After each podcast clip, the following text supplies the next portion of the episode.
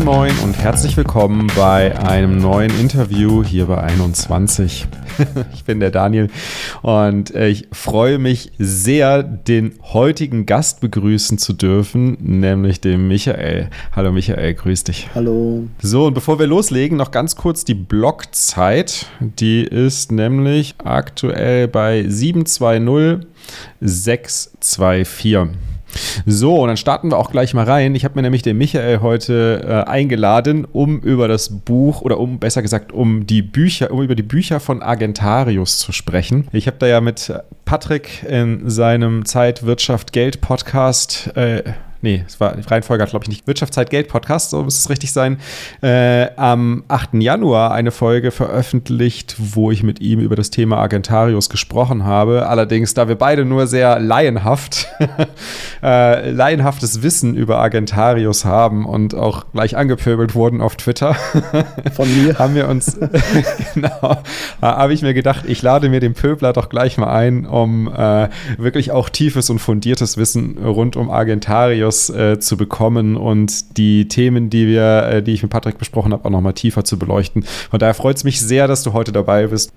Vielleicht für, für, die, für die Community und die Zuhörer und die Community-Mitglieder, die dich noch nicht kennen, stell dich vielleicht mal ganz kurz vor, wo kann man dich finden, was macht man, was, was, was machst du so und ähm, grundsätzlich teil mal was, was du gerne teilen möchtest. Ja, also grundsätzlich finden tut man mich vor allem beim Shitposten auf Twitter unter meinem Klarnamen tatsächlich, also Michael Anton Fischer. Den verwende ich seit äh, Ledger meine Daten inklusive Ausweiskopie offengelegt hat. Jetzt denke ich, kann das auch schon nichts mehr schaden. Und äh, grundsätzlich bin ich Ingenieur mit Schwerpunkt Kommunikationstechnik, also eigentlich über die Technik zu Bitcoin gekommen und dann ganz tief ins philosophische und ökonomische Rabbit Hole gefallen. Und da vor allem eben auf den Argentarius. Und der hat mich sogar so angefixt und so tief in das Ökonomiethema getrieben, dass ich es für nötig gehalten habe, äh, einige seiner Werke dann in, in Englisch, äh, auf Englisch zu besetzen und da ein paar seiner Briefe in den Fassungen, die so im Druck sind, abgehen, habe ich dann auch äh, nochmal äh, ein paar deutsche Versionen jetzt rausgebracht, damit einfach die Sammlung da komplett wird. Und da arbeite ich auch gerade weiter dran an diesen Themen. Das, das, sind dann Briefe, die jetzt nicht so ohne weiteres zu finden sind, sondern äh, da muss man ein bisschen tiefer kramen und irgendwie Kontakte haben, oder wie muss ich mir das vorstellen? Ja, also es gibt da den Professor Jan Greitens. Ich würde mal sagen, das ist so der Experte für Argentarius. Ähm, der hat auf der Seite landsburg.de sehr viel digitalisiert und zusammengetragen von den, diesen alten Büchern. Es ist aber eben das meiste, was er da so hat, äh, in altdeutscher äh, Schrift und äh, Scan. Dementsprechend äh, ja nicht unbedingt leicht zu lesen für jemanden, der das nicht kann. Und eben alles in Deutsch, also international eben schwer zu teilen. Mm. Okay, das ist also dann nochmal ähm, quasi zusätzlicher Content für äh, potenziell Interessierte, die die äh, Geldtheorie, die äh, Alfred Landsburg heißt er ja, ne? der hinter Argentarius steckt. Alfred Landsburg okay. hieß er, ja. Genau, die, die Geldtheorie, die er, die er vertritt und die ähm, ja in den Augen vieler ähm, Bitcoiner, die wir kennen und äh, auch in den Augen meiner, äh, auch in meinen Augen sehr viel, sehr viel Sinn macht und sehr, ja, sehr, sehr ein sehr interessantes äh, Verständnis, eine interessante Perspektive auf, auf Geld bietet.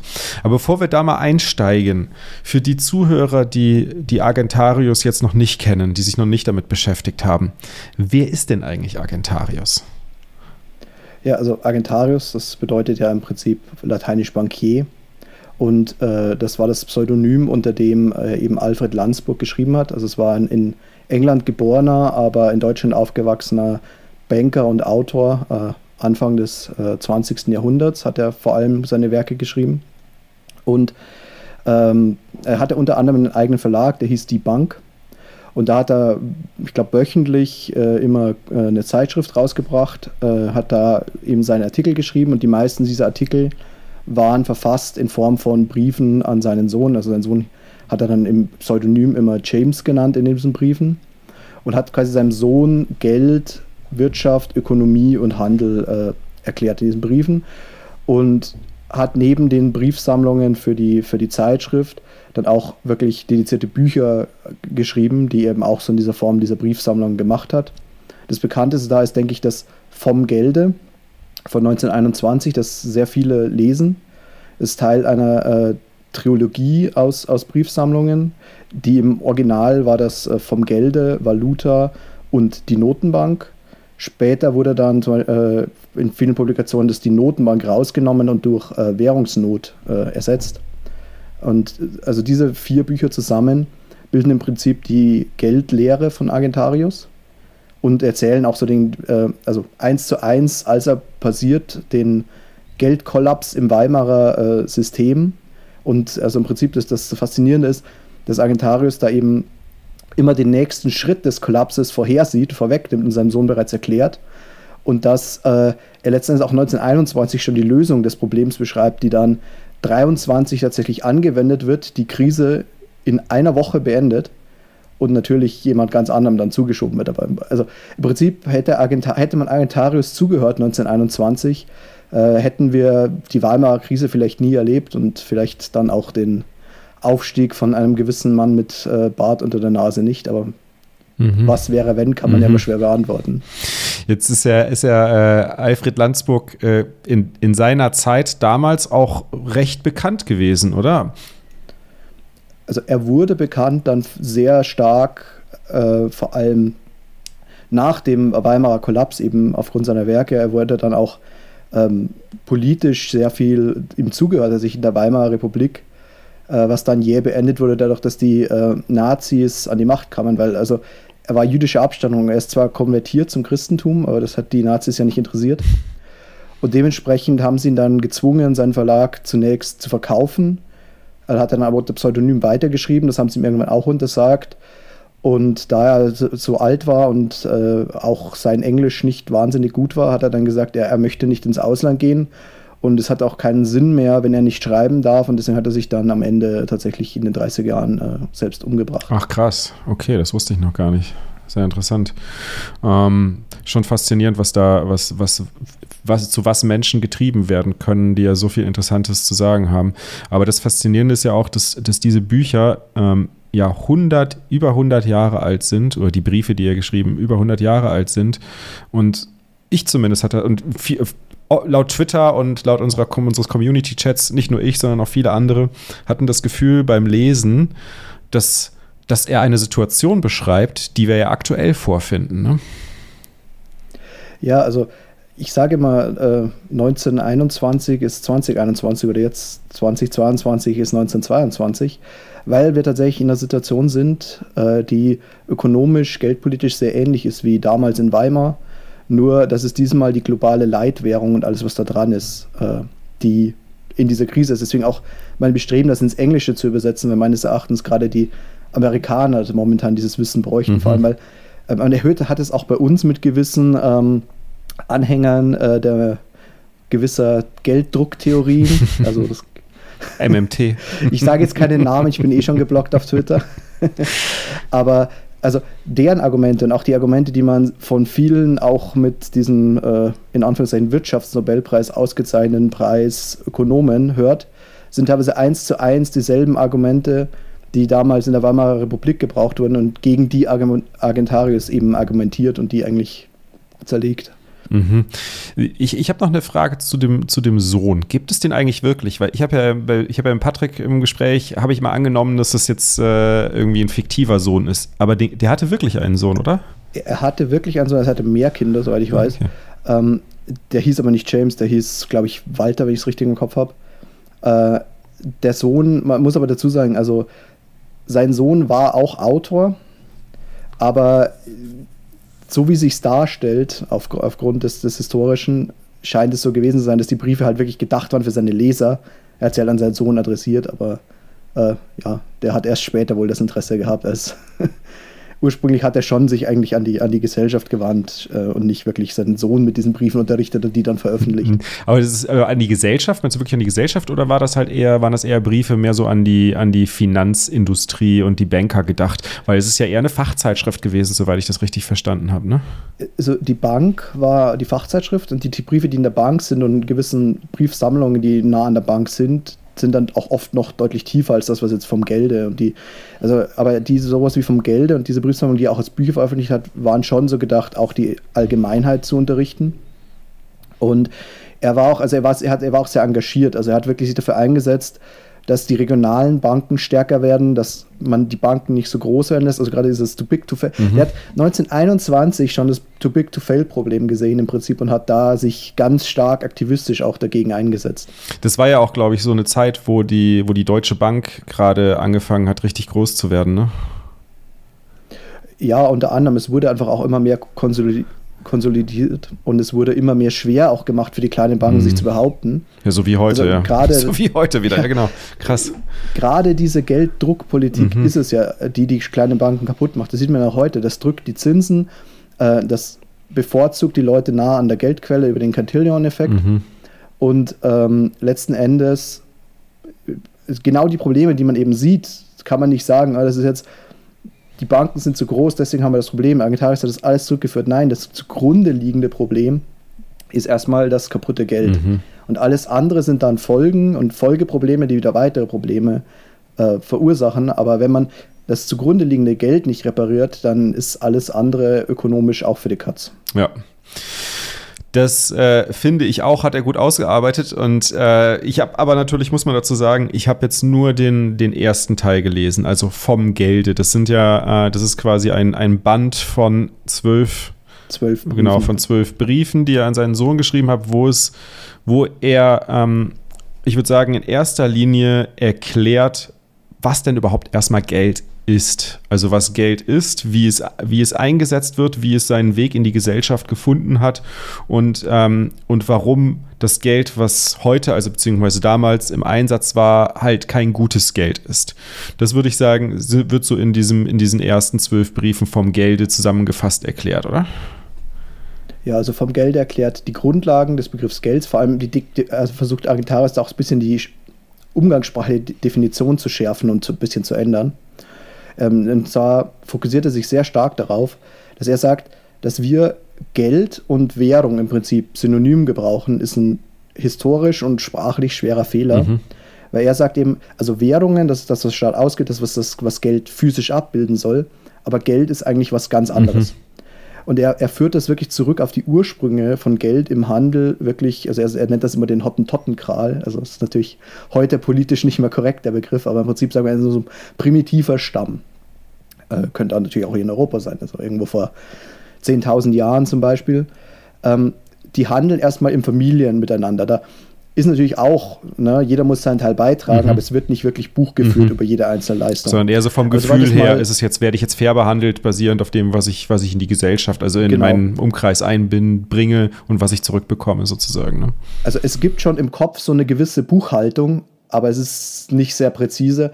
Aber sobald dann natürlich die Stämme größer sind, es mehrere Familien sind, muss man irgendwo miteinander handeln, weil es ist, man braucht einfach diese Spezialisierung. Also einer ist der Schafhirte, einer macht Schuhe, einer macht Kleidung, einer macht Waffen. Ähm, und mit dieser Spezialisierung kommt dann aber auch eben die Schwierigkeit im Tauschhandel, weil es ist ja nicht nur so, dass es schwer ist, gleichwertige Güter zu finden. Also ne, wenn ich jetzt irgendwie ein Ei habe und der andere macht irgendwie Schwerter, äh, ich braucht 100.000 Eier, um das eine Schwert zu bezahlen. Und der, der das Schwert geschmiert hat, braucht aber keine 100.000 Eier. Ja. Also zumindest nicht auf einmal. Abgesehen davon, bis ich 100.000 Eier zusammen habe, sind die ersten wahrscheinlich schon wieder faul. ja, genau. Und dementsprechend kommt dann eben irgendwann so diese Notwendigkeit auf, dass man den Handel über Ort und Zeit verschiebt. Also ich will das Schwert kaufen, ich sage aber, ich liefere dir jetzt für 10 Jahre Eier, dann gibst du mir Schwert oder du gibst mir jetzt das Schwert und ich, äh, und ich liefere dir dann die Eier. Also irgendeiner gewährt immer Kredit. Einer kriegt gleich eine, äh, eine Ware oder Dienstleistung und der andere erbringt dann diese später oder woanders. Also auch so der Verschuldsatz. Ne? Also mhm. manche Früchte reifen im Sommer, manche, manche Sachen sind erst äh, gegen Winter reif. Einfach dieser mhm. zeitliche und örtliche Versatz. Und im ersten Schritt macht man das mal auch im Kopf oder in Lebenwände gekratzt. Man, man sagt, okay, ich, ich habe hier eine Marke gemacht dafür, dass ich das ich schon ein Ei von dir bekommen habe. Und wenn ich da die Wand voll habe mit Marken, dann kriegst du dein Schwert zum Beispiel eben. Und das ist eigentlich Geld, sagt er. Dieser abstrakte äh, Wert, mhm. der noch offen ist aus einem Handel. Also Geld entsteht quasi immer in dem Moment, wo man einen Handel abschließt und einer was schon geleistet hat und der andere nicht. Also das, deswegen sagt er auch, Geld ist ein Rechtsanspruch. Also ein Rechtsanspruch nicht im Sinne von, es gibt ein Gesetz, das jetzt gilt, sondern viel älter, einer mhm. der ältesten Rechtsansprüche. Das wirklich das Vertragsrecht äh, des, Handels auf Handschlag. Ich sage. Gesellschafts, das ist ja eigentlich ein Gesellschaft, ein primitives Gesellschafts, ja. ein Gesellschaft, ein primitiver Gesellschaftsvertrag, der nicht formell, äh, aber informell uns schon als kleines Kind eingeprägt wird, sozusagen. Ja, also es ist im Prinzip der, der, der älteste Vertrag. Es gibt die einfachste aller Willenserklärungen. Ja. Also man, man einigt sich auch per Anschlag auf irgendwas. Man hat einen Tauschhandel. Ich, ich verspreche dir, ich gebe dir was, wenn du mir was dafür gibst. Und wenn du mir was schon gegeben hast, ist dieser Handel offen und ich schulde dir das andere. Mhm. Und im Prinzip ist Geld nichts anderes als der wie auch immer vermerkte Ledger im Prinzip, wo man festhält, was jemand an Wert dem anderen schuldet. Mhm. Deswegen sagt auch, Geld entsteht quasi immer in dem Moment, wo ich was leiste, aber noch keine Gegenleistung bekommen habe sobald die Gegenleistung erfolgt ist, verschwindet das Geld wieder. Genau. Also Geld ist nur dieses abstrakte Konstrukt. Natürlich ist das jetzt selbst im Dorfleben schon nicht mehr sehr praktisch. Äh, also bei der Dorfkneipe anschreiben geht noch, aber wenn man dann auch den Händler und äh, also irgendwann geht es nicht mehr mit mhm. diesem Ledger im, im Kopf. Und dann äh, fängt man an zu sagen, okay, wir, wir brauchen irgendwie eine andere Lösung. Also, weil vielleicht will ich jetzt ja nicht nur mit 100 Leuten mehr merken, was mir die alle schulden, was ich denen schulde. Ich will vielleicht sogar. Will ganz, ganz kurz nochmal zurück, weil wenn wir, wenn wir uns das Ledger-Thema Ledger nochmal anschauen, ich glaube, das Hauptproblem an der Stelle ist ja, äh, um das für die Zuhörer nochmal zu, zu verbildlichen, dass ähm, man ja quasi mit jedem, mit dem man handelt, einen Ledger führen müsste. Und man muss quasi seine eigene Kopie auch immer führen und muss schauen, dass man die updatet, sodass man quasi, weil ich meine, du willst dem anderen ja nicht vertrauen darüber. Also das heißt, du hast entweder nur die Option, beide Parteien machen jeweils ihre Buchführung darüber, oder du hast irgendwie einen, einen zentralen Public Ledger, sowas wie zum Beispiel die Rye-Stones oder sowas. Ne? Oder, ähm, oder ich glaube, in China gab es mal, äh, habe ich, mal, hab ich mal von Geschichten gehört, wo halt dort äh, an, an Marktplätzen sozusagen wirklich Tafel, also wie so Art Tafeln waren, wo dann Striche reingeritzt wurden, äh, jeweils zu den verschiedenen Personen. Also auf die Art und Weise hat man quasi eine Art öffentliche Ledger gehabt. Äh, aber das ganze System mit dem Ledger kommt ja irgendwann einfach an seine Grenzen, weil man sonst zu viele Ledger hat, also einfach zu viel Komplexität äh, dort aggregiert. Ja, zu viele und ähm, also wenn man jetzt eine Sache hat, also man veranstaltet jetzt mit Freunden gemeinsam ein Fest, jeder legt irgendwas aus, jeder legt für das Bier, das er trinkt, irgendwie einen irgendwas Token in der Kasse und am Ende rechnet man ab, weiß man schon, wenn man das mal gemacht hat mit mehr als 20 Leuten, wie schwierig das mhm. ist, da den Überblick zu halten. Wenn das jetzt mit Fremden passiert und in einer Stadt, Land oder weltweit, dann wird es unmöglich. Es gibt aber noch ein viel schärferes Problem dabei. Wenn ich das organisiere mit einer Gruppe, die geschlossen ist, dann kann ich das machen. Ähm, jetzt habe ich aber oft das Problem, dass ich eben nicht nur in Zeit und Ort eine Transaktion verschieben will, ich will äh, die Transaktion auf eine dritte Person verschieben. Also wenn man jetzt das hat, ich hab, bin der Bauer, der diese 100 Eier hat, ich brauche aber das Schwert nicht. Mhm. Ich brauche Schuhe, äh, Mehl, Milch, was auch immer. Und der, äh, der das Schwert verkauft, braucht aber jetzt aus irgendeinem Grund die 1000 Eier, die das Schwert wert ist. Und der, das heißt, ich will dem die Eier geben, ich will aber sein Schwert nicht, das will der Fürst haben, das Schwert. Und der Fürst wird dann was machen, was hat man historisch gemacht? Er wird mir Goldstücke geben und ich kaufe mir dann mit den Goldstücken die Sachen. Und da kommt eben dann dieser Punkt, wo man sagt, wenn ich jetzt von der dritten einen Handel ändern will, ich handle mit dir einen Tauschhandel aus, aber wir wollen gar nicht direkt die Güter tauschen, sondern wir wollen nur den Wert austauschen. Ne? Dein Gut braucht jemand ganz anders, deine Dienstleistung, und meine Dienstleistung brauchst du oder auch jemand anders. Und trotzdem wollen wir zwei aber miteinander was austauschen.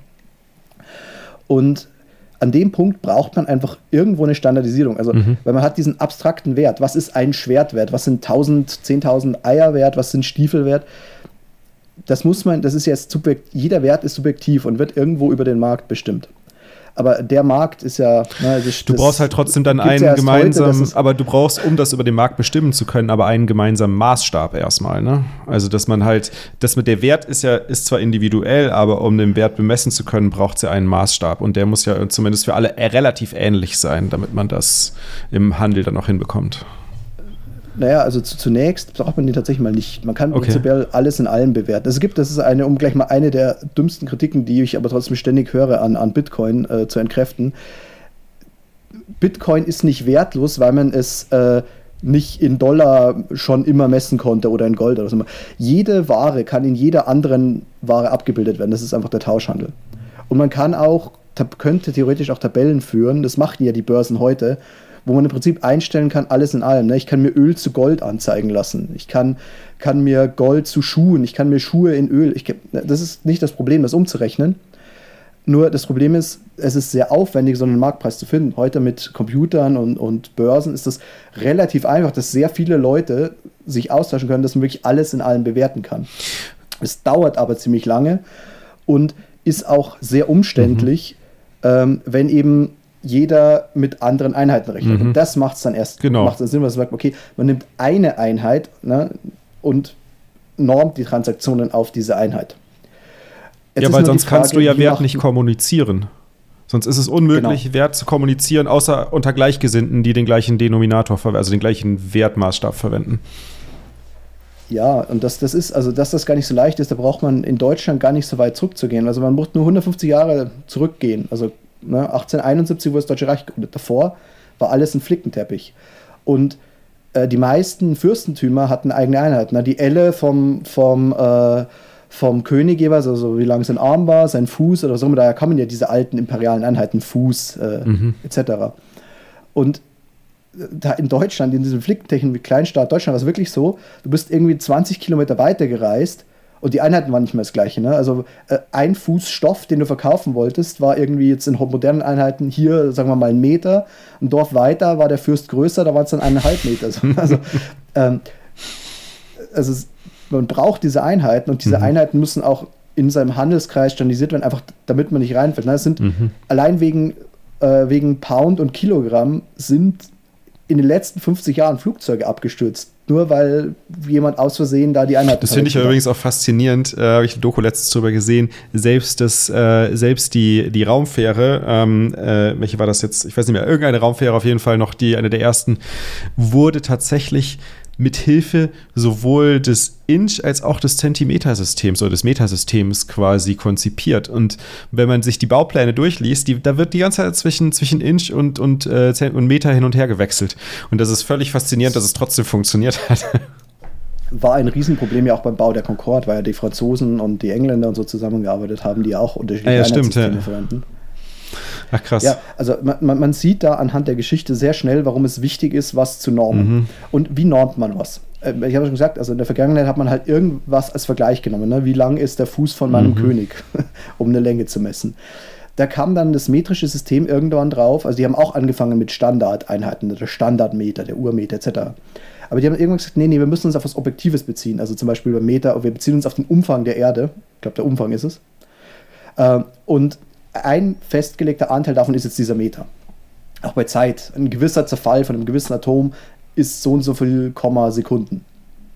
Also man normt sich was was jetzt nicht aufgrund eines Vergleichsobjekts fest ist, sondern man normt sich auf was Objektives, was jeder nachprüfen kann. Genau. Und wo man jederzeit nochmal dieses Verhältnis, dieses Dreiecksverhältnis selbst überprüfen kann. Also in einer gewissen Zeit verfallen so viele Atome oder beziehungsweise halt so und so viele Atome müssen zerfallen sein von diesem, von diesem, nee, dieses Atom muss in dieser Zeit zerfallen sein, damit äh, eine Sekunde damit das eine Sekunde ergibt, zum Beispiel. Das kann ich dann selbst überprüfen, wenn ich die richtigen Werkzeuge dafür habe. Ähm, oder bei dem Meter ist es ja so aktuell, dass, ähm, dass man den ja auch quasi mit dem Prototypen abgleichen kann. Ne? Bei der Zeit ist es ein bisschen schwierig. Äh, da gibt es die Atomuhren, da gibt es die Atomuhren zum Abgleich, aber ähm, äh, bei Meta gibt es die Möglichkeit, dass, glaube ich, in, äh, in wie viel wie, wie, wie viel äh, Sekunden oder beziehungsweise in welcher Zeit man welcher Abstand äh, hinter sich bringt. Das ist dann ein ja, Meter. Das ist, ne? glaube ich, auf die Lichtgeschwindigkeit. Auf die Lichtgeschwindigkeit irgendwie, wurde genau. Im ersten Schritt wurde es, glaube ich, auf den, auf den Erdumfang genommen. Dann irgendwann mit der Modellisierung der Einheiten wurde dann, ist, glaube ich, irgendwo auf äh, auf die Lichtgeschwindigkeit genommen, wie viel Licht in während der Zeit. Ja, weil wahrscheinlich den Umfang Meter, auch gar nicht. hatte genommen, hat geschaut, wie viel ist das in einer wirklich ja. absoluten physikalischen Größe, hat es dann eins zu eins gleichgesetzt. Und vor allem ist es genauer Aber dann. Das ist, es ist genauer, ja. Also man, wir sind mittlerweile bei so vielen Nachkommastellen da. Äh. Aber das ist eben jetzt genau das Problem bei Geld. Weil Wert ist halt leider nicht greifbar. Weil das, das Problem mit Wert ist, das ist nicht objektiv. Das Einzige, was objektiv wertvoll ist, ist bewusstes Leben, weil mhm. bewusstes Leben das Einzige ist, was Wert empfinden kann. Aber jedes bewusste Lebewesen empfindet Wert dummerweise anders. Mhm also man kann sich einfach Oder sehr glücklicherweise. Schwer, das, Je nachdem. Ja, aber man, deswegen braucht man, man den Marktprozess. Mhm. man bräuchte keinen Markt, wenn wir alle Wert gleich empfinden Ja. würden, weil dann wüsste jeder, was was wert ist. Aber da das eben subjektiv ist, kann ich auf keine Vergleichsgröße normen. Es sei denn, ich nehme irgendeine umfassende Größe. Also zum Beispiel, ich norme auf die gesamte Wirtschaftsleistung aller Güter und Dienstleistungen. Das ändert sich natürlich auch, diese Größe, aber da kann ich zumindest sagen, okay, alles gesamt, was wir handeln, ist so viel wert jetzt heute, durch den Markt bestimmt. Und äh, ich mache jetzt einfach eine Normung, dass ich das in 21 Millionen Einheiten, äh, 21 Millionen Einheiten mal 100 Ta- äh, Millionen Satoshi teile. Also im Prinzip eine st- konstante Größe ist das Einzige, was ich machen kann, um Geld wirklich sinnvoll abzubilden, weil ich einfach nicht auf individuelle äh, ähm, Werteinstellungen normen kann. Das ist auch, deswegen ist auch die, die, der Auftrag der Zentralbanken zum Scheitern verurteilt, Geldwertstabilität. Weil Mhm. ja, da macht man irgendeinen künstlichen Warenkorb, weil man, man jeder hat einen anderen Wert, die Werte schwanken auch, gerade weil auch die Produktionskosten sich ändern. Wenn man dann jetzt versucht, ja, was ist dieser Warenkorb jetzt wert, den halte ich stabil, dann schießen halt Immobilien durch die Decke oder Aktien durch die Decke oder irgendwas anderes stürzt hinten runter.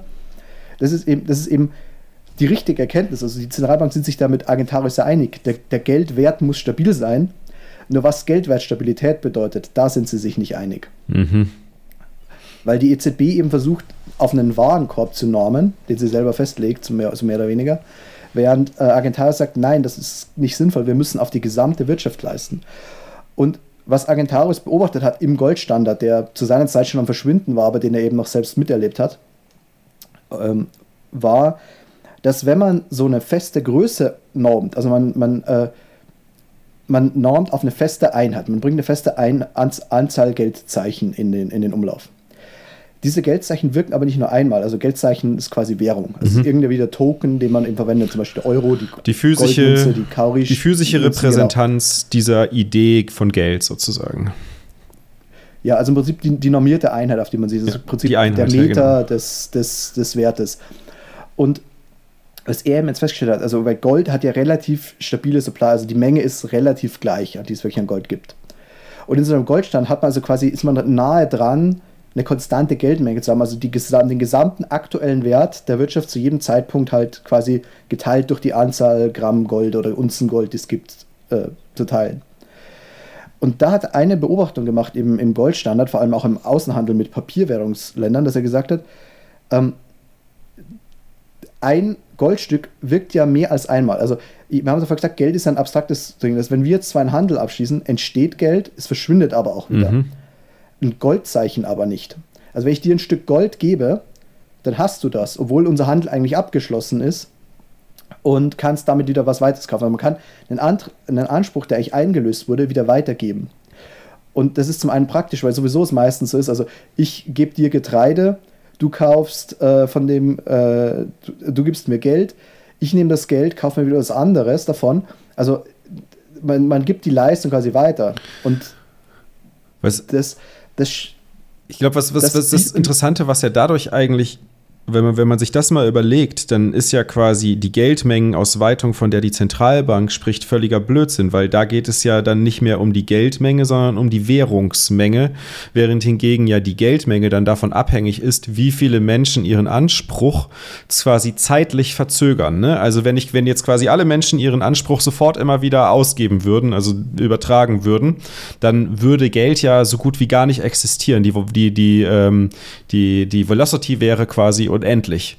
Aber dadurch, dass Menschen sparen, entsteht dann ja eigentlich erst Geld. Oder bleibt auch Geld quasi bestehen. Ja, also das ist eben der, der Punkt. Geld besteht immer nur so lange, bis der Handel vollzogen ist. Also Geld ist immer nur der Platzhalter. Mhm. Jeder Handel, sagt Argentarius, und das ist eine Lektion, die die USA gerade sehr schmerzhaft von China beigebracht bekommen. Jeder Handel wird am Ende in Gütern vollzogen. Also das Geld ist immer nur der Platzhalter. Und auch wenn ich die Weltleiterwährung stelle und davon unbe unbegrenzt viel drucken kann.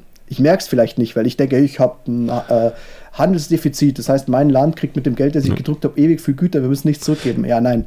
Äh, ich gebe dann halt Aktien, äh, Grundbesitztitel, äh, Wissen, Patente ab, ohne es zu merken. Also es ist immer ein Handel in Güter und Dienstleistungen.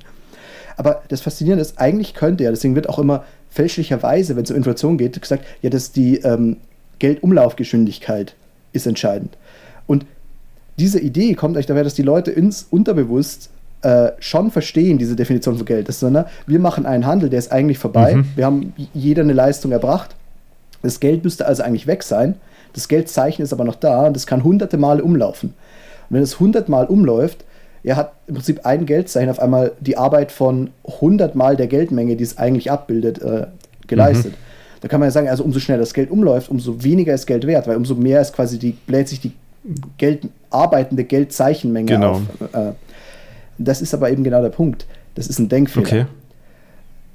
Weil Geldzeichen, wenn das Geld hart ist, also wenn die Menge sich nicht verändert, immer nur umlaufen, wenn wirklich ein Handel geschlossen ist, also wenn wirklich Geld da ist. Also wenn ich was leiste, noch keine Gegenleistung habe, dann ist dieser virtuelle Anspruch da. Aber nur dann gibt mir jemand anderes auch als Stellvertreter für diesen Anspruch ein Geldzeichen. Und umso schneller das Geld umläuft, heißt nur, dass wirklich mehr Leistung gebracht wird. Also ich halte mein Geld kurz, weil ich, ich kaufe mir eben irgendwie Getreide, mache daraus aber sofort Bier, verkaufe das Bier weiter etc. Also umso mehr in der Ökonomie tatsächlich passiert, umso schneller läuft das Geld um. Also die Geldumlaufgeschwindigkeit sagt eigentlich nichts über den Geldwert aus, sondern nur darüber, wie aktiv die Wirtschaft ist. Okay, das heißt, was über den Geldwert dann mehr aussagt, ist quasi die Frage, wie viel Geld aus dem Wirtschaftskreislauf rausgezogen wird, durch, indem man Geldzeichen nutzt, äh, um sie in die Zukunft zu transferieren.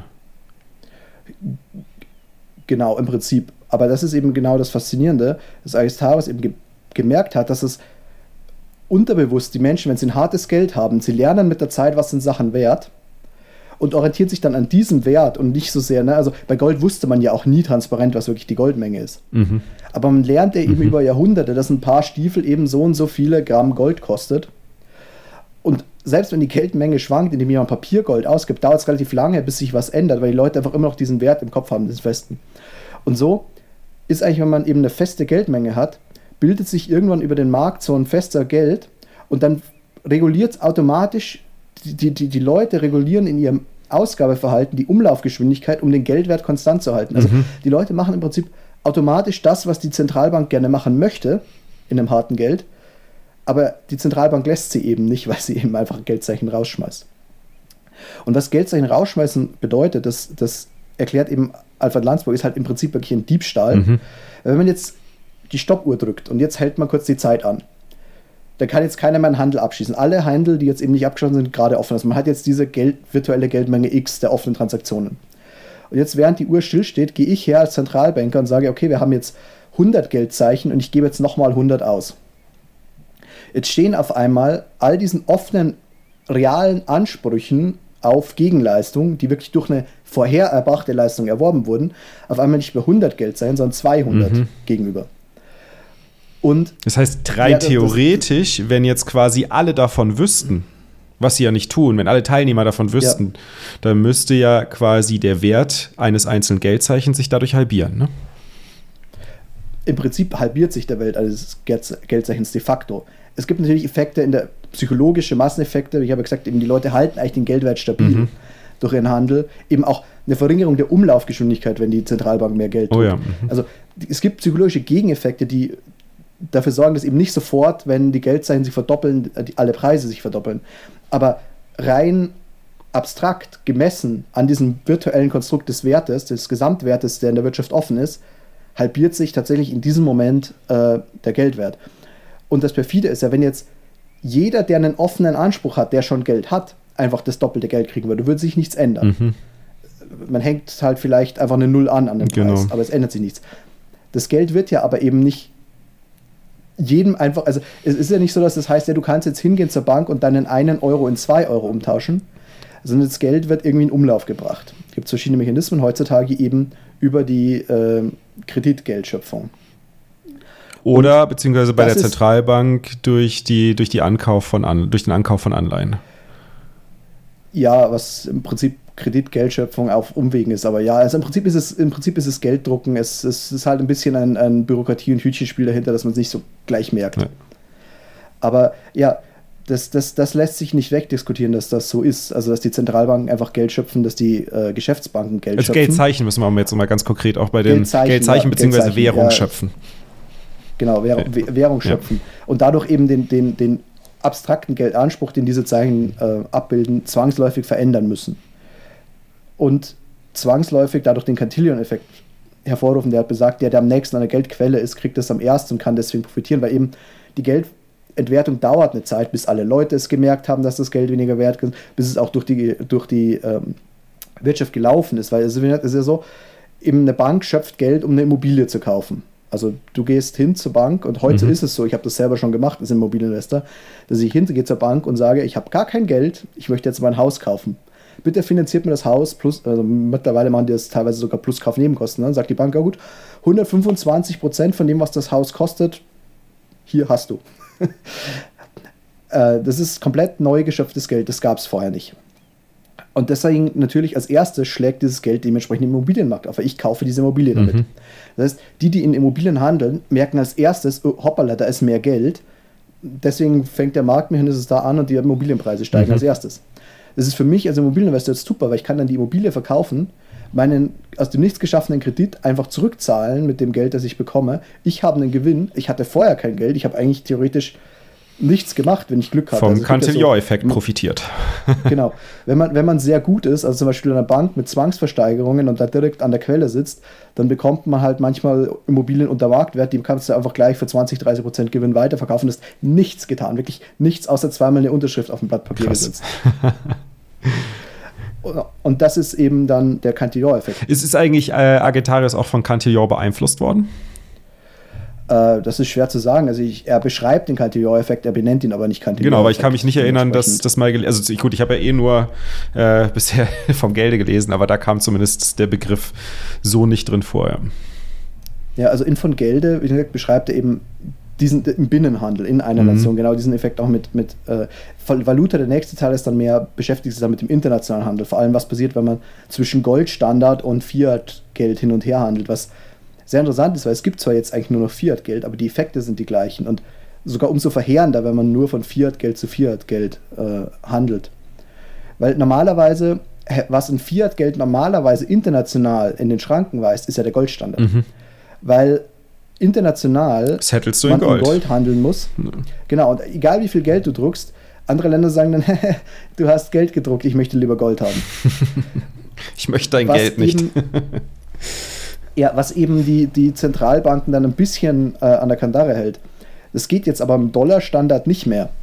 Da wird sie ja sogar gezwungen, Öl und andere Güter international äh, in, in Dollar zu handeln. Und wenn du als Regierungschef von einem kleinen Land sagst, du möchtest das jetzt nicht mehr, dann bist du meistens sehr bald tot.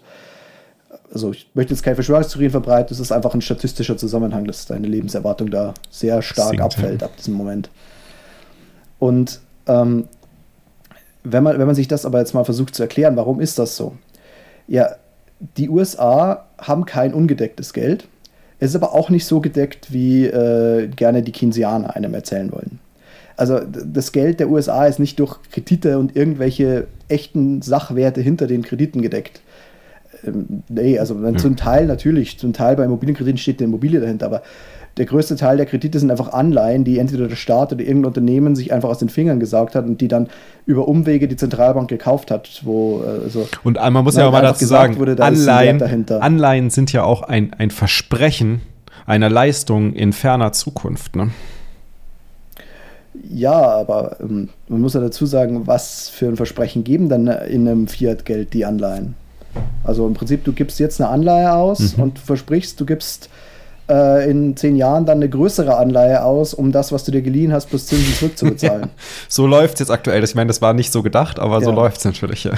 also vor allem, wenn die Zentralbanken eben über Umwege Anleihen quasi direkt kaufen, ist, na, ne, also es steht einfach da nichts ja. dahinter, weil klar, sollte eine Anleihe theoretisch durch einen Realwert oder reale Wirtschaftsleistung gedeckt sein, aber ist de facto einfach nicht so. Trotzdem ist der Dollar gedeckt.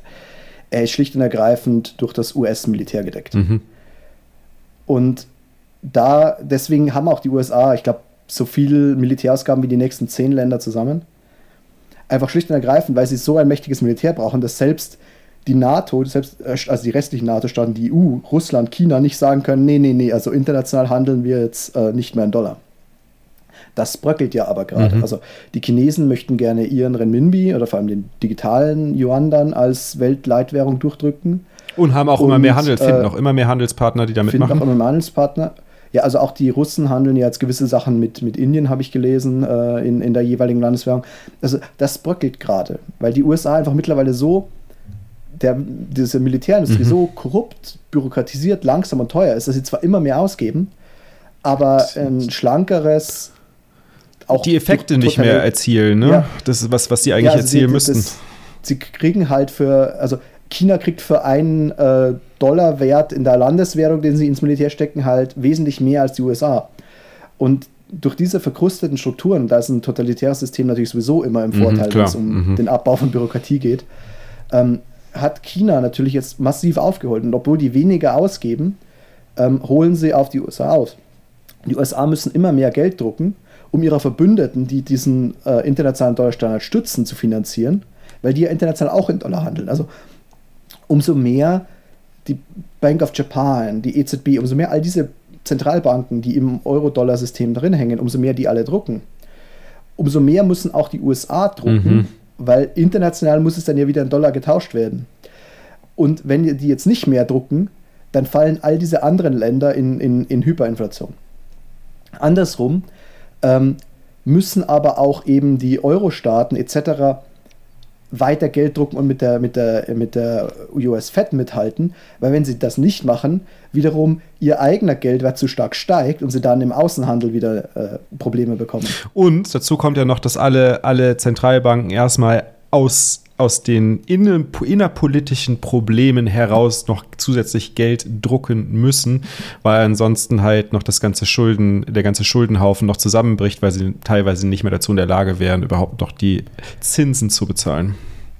Ja, also das ist, kommt jetzt eben noch dazu, das ist dann irgendwann die langfristige ähm, Konsequenz, wenn man zu viel Geld druckt, dass man natürlich irgendwann einen Verschuldungsgrad erreicht, wo selbst bei ganz niedrigen Zinsen einfach die, die Zins- und Zinseszinslast so hoch wird, dass man im Prinzip das nie wieder abzahlen kann. Und da sind eigentlich fast alle großen Länder jetzt schon an dem Punkt. Also ja. ist, diese Schwelle ist immer so, man sagt immer so 100 bis 130 Prozent vom, vom BIP an Verschuldung, wo man dann eigentlich nicht mehr rauskommt. Ich denke sogar, dass es noch früher ist. Japan ist irgendwie bei Nur, 280 oder so, ne?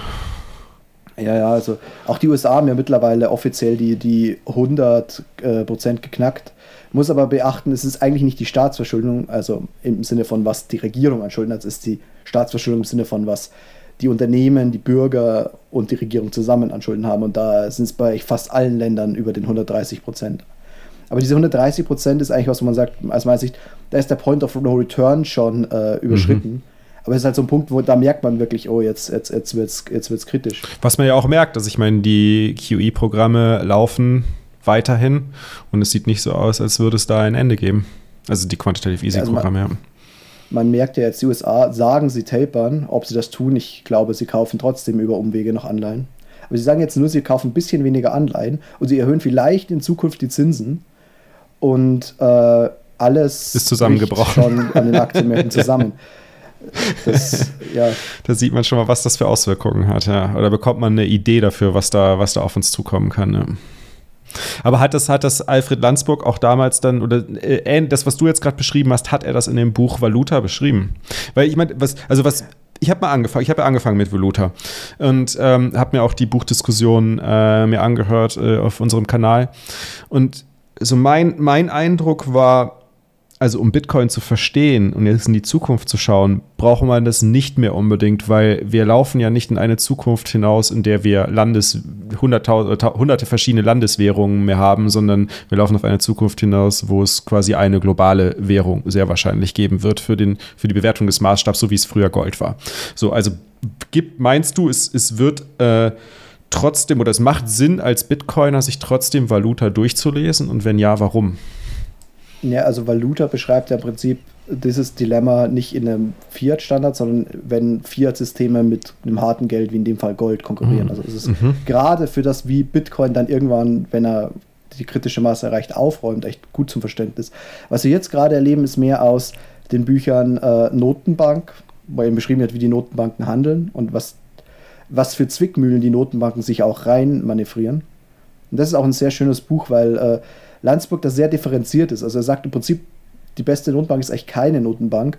Er aber auch sieht, ja, es ist halt gesellschaftlich gewachsen, es ist schwer, sie abzuschaffen und so und so könnte man mit Notenbank und selbst mit einer Goldrandwährung, die also nicht vollgedeckt ist, sondern nur teilgedeckt ist, irgendwie ein funktionierendes Wirtschaftssystem bauen. Also er ist da eigentlich gar kein so ein Hardliner, er ist da sehr, sehr offen. Äh, aber er, er sieht aber trotzdem Gold wahrscheinlich schon als, also er ist da wahrscheinlich sehr offen, weil halt Gold, wenn Gold als finales äh, Settlement, äh, globales finales Settlement-System verwendet wird, dann werden ja die, die Länder automatisch in Schach gehalten. Vielleicht ist er deswegen auch ja, da so offen gegenüber. Mehr oder weniger. Und er, er ist halt auch, also er ist halt Realist. Ne? Also er wäre halt damals froh gewesen, dass es dann 23 unter Rentenmarke auch passiert, dass zumindest eine Goldrandwährung wieder eingeführt wird. Damit wäre er schon zufrieden gesagt, das löst schon die meisten Probleme. Also er, er war da einfach realistisch, er hat gesagt, also jetzt einen wirklich harten Goldstandard, das ist jetzt schwer um mhm. durchzubringen. Jetzt sind Abschaffen der, der Notenbanken ist schwer politisch durchzubringen, auch wenn es sinnvoll wäre. Aber das ist, das ist ihm das Schöne, dass er da, also er diskutiert, er diskutiert auch so, ja, was, wie, was ist eine gute Notenbank, die eben, äh, wo man sie eigentlich nicht bräuchte, aber trotzdem einen halbwegs sinnvollen Job macht. Und was ist eben eine, eine schlechte Notenbank? Aber, aber, am faszinierendsten ist eigentlich dann Richtung Währungsnot. Auch deswegen wurde das, glaube ich, auch äh, von manchen Verlagen dann eben statt der Notenbank äh, reingetan in diese Trilogie.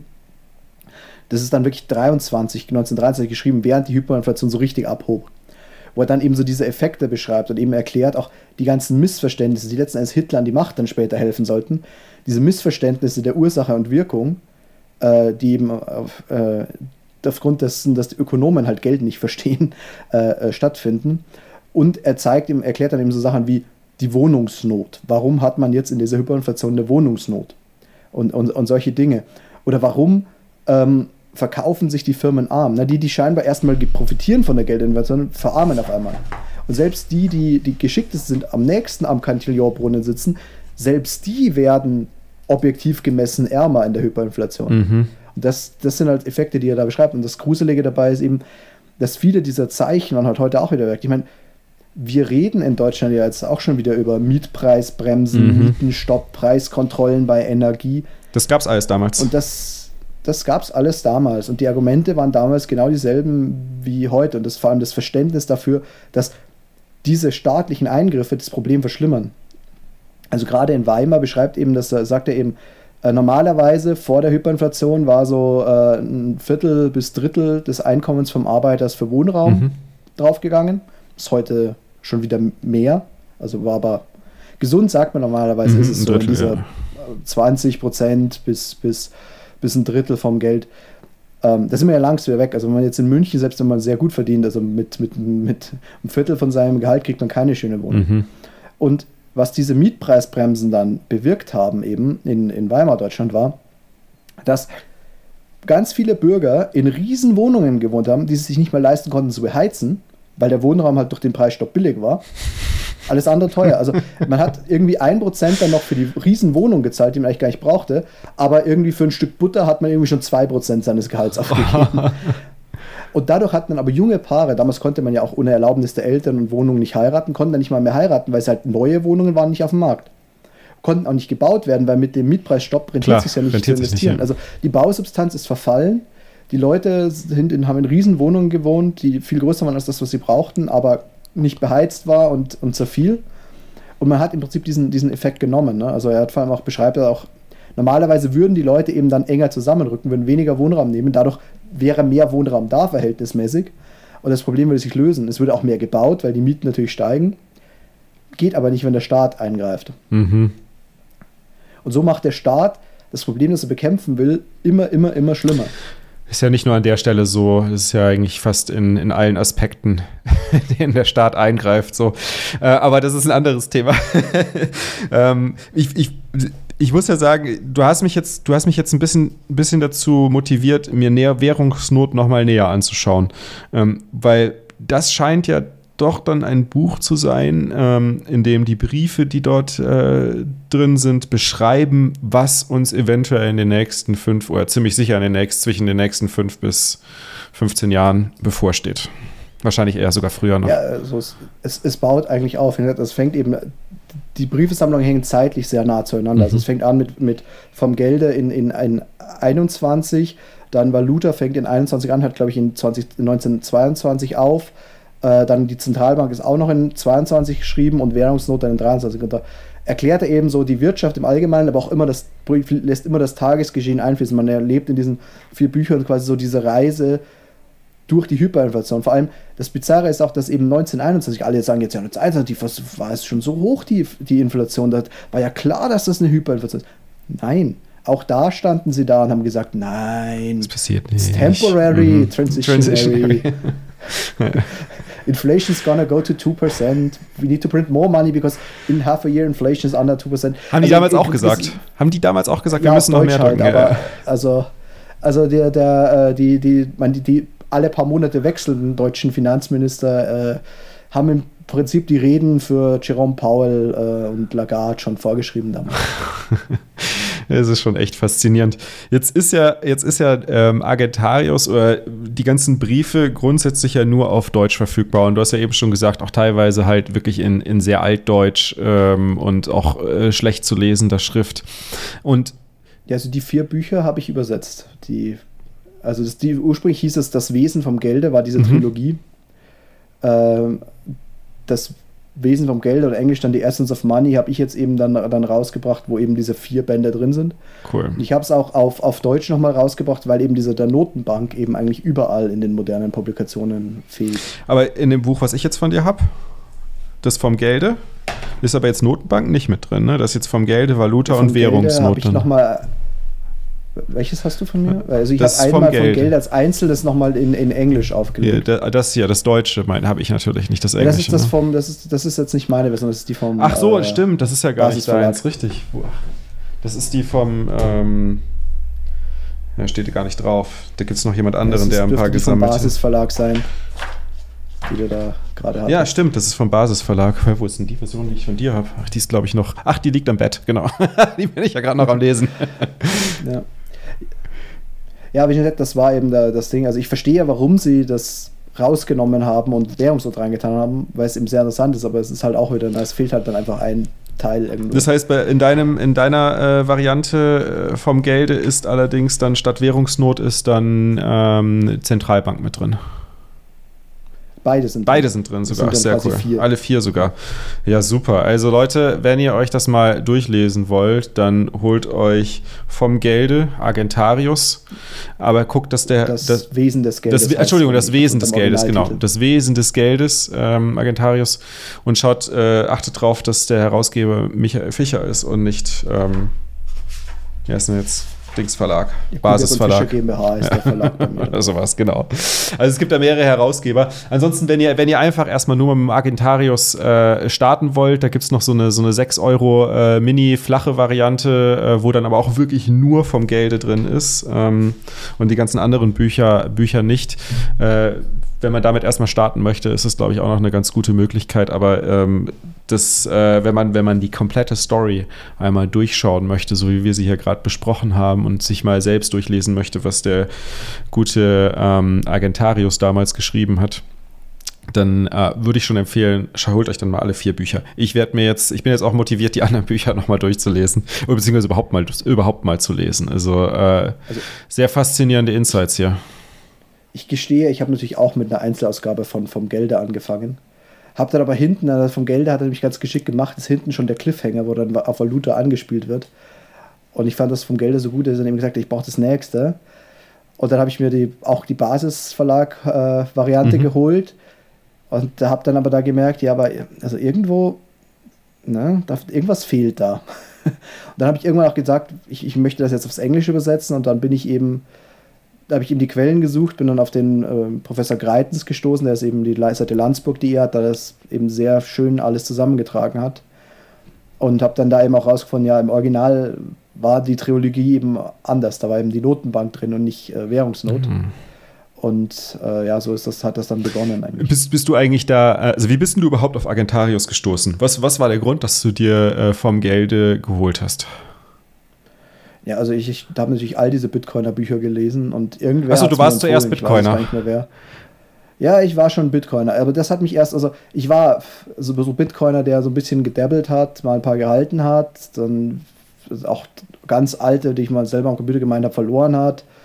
Und aber so richtig richtig investieren angefangen habe, habe ich dann erst nachdem ich das Agentarius konsumiert hatte. Mm, okay. Und das, das war dann direkt so faszinierend. Also ich muss ja sagen, du hast ja gesagt, du bist Ingenieur.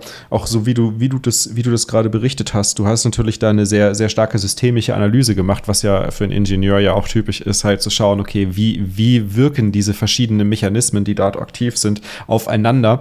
Und das, das ist ja auch eigentlich genau das, was, was im Endeffekt äh, durch diese sehr bildliche Sprache, die Agataris da an den Tag legt, ja auch dem Leser vermittelt werden soll. Ne? Also wie wirken diese verschiedenen Effekte von Systemen, von komplexen Systemen aufeinander, vor allem in Bezug auf die Idee von Geld.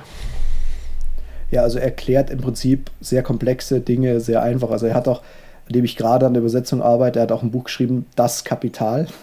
hat auch schon mal was anderes geschrieben, aber sein, sein Buch ist im Prinzip eine Kritik von Marx und auch einigen anderen Geldtheorien, zum Beispiel von, von Adam Smith, äh, Kapitaltheorien. Äh, das ist auch ein sehr, sehr gutes Buch. Also, er hat sogar unter 100 Seiten geschafft, was Marx, was sind es, 1000 insgesamt mit allen Bänden gekostet hat. Äh, und, und zerlegt im Prinzip Marx und, und Adam Smith komplett und erklärt eigentlich auch das sehr gut. Und gerade das Kapital ist auch ein Buch, wo eben im Prinzip die USA mal lesen sollte, deswegen übersetze ich es gerade. Weil da eben genau beschrieben wird, auch wie, wenn du dein Geld eben entwertest, du zwar denkst, du druckst dich reich, aber im Prinzip verlieren alle. Manche werden zwar relativ äh, reicher, aber insgesamt werden alle ärmer mhm. und du verkaufst letzten Endes ans Ausland deine ganze, deine ganze Grundsubstanz, deine Industrie, dein Wissen, dein Talent, das verkaufst du ins Ausland dafür, dass du billige Konsumgüter zurückkriegst. Mhm.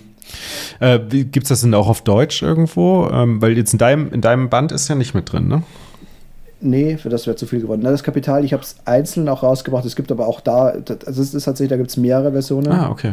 Einige anderen Bücher muss ich auch noch digitalisieren und dann, also es hat auch die Arbeit, er hat, er hat noch viele interessante Bücher geschrieben, aber ich kann das ja nur nebenbei machen, deswegen äh, geht das alles nicht so schnell, wie ich es gern machen würde. Jetzt, jetzt, muss ich ja sagen, also ich, ich fand ja Argentarius auch super faszinierend. Äh, das Buch hat mich, hat mich, hat, hat, hat mir die Augen geöffnet in der aus der Perspektive heraus, wie ich Geld betrachte. Oder hat mir, hat mir eine sehr, sehr spannende neue Perspektive auf Geld gegeben, die ich vorher so noch nicht hatte. Aber es hat mich jetzt nicht so ähm, in seinen Bann gezogen, dass ich da jetzt alles sofort lesen wollte. Was war das bei dir, was dich da, was dich da dieses Rabbit Hole so tief hat reinschauen lassen? Also bei mir war es tatsächlich erst dann das Lesen der anderen Bücher. Und ich habe auch vom Gelde erst richtig verstanden, nachdem ich die anderen gelesen hatte. Also es gibt so viele Sachen, die er in von Gelde noch lapidarer beschreibt, die er später präzisiert. Mhm. Einfach weil der, das, der macht das sehr didaktisch wie in der Schule. Ne? Erstmal erklärt man was so grob, vielleicht auch nicht ganz richtig, mhm. damit es halt jemand schnell versteht. Dann später präzisiert das in den, in den, in späteren äh, Büchern. Also gerade was halt in vielleicht auch für ihn zu selbstverständlich klar war, ist, wenn er schreibt, der Wert des Geldes ist konstant zum Beispiel, er erwähnt es aber kurz, aber es kommt bei den meisten nicht rüber, das weiß ich schon, weil es immer die erste Kritik ist, die man auch hört. Er sagt zum Beispiel, dass der Wert des Geldes ist konstant. Da meint er nicht, ich kriege heute ein paar Schuhe, in 10 Jahren ein paar Schuhe und in 100 Jahren ein paar Schuhe für die 10 Mark. Sondern was er meint ist, ich kriege dieselbe abstrakte Leistung. Also im Englischen gibt es das schöne das Wort Merit oder deswegen auch ja die Meritocracy, Meritokratie. Also diese abstrakte Leistung, welchen Mehrwert mhm. habe ich geschaffen? Mhm. Und dieser Mehrwert ist im Prinzip das, der, das, was Geld konstant abbilden soll. Also wenn ich jetzt paar Schuhe von Hand mache heute und in 100 Jahren kommt der Schuh aus der Fabrik, ist der Schuh natürlich billiger, weil ich kriege ja auch weniger. Ich kriege auch weniger Wert, genau, ja. Weil der ja, vielleicht genau. nicht so lange hält, nicht so hochwertig ist und wie auch immer, ja. Und nicht und so schick ist. geht es eben. ja. Und die Beobachtung eben, dass eben ein hartes Geld automatisch durch die Marktdynamik, durch die ähm, Psychologie der Menschen es schafft, eigentlich diesen Wert tatsächlich über Jahrhunderte ziemlich konstant zu halten. Mhm.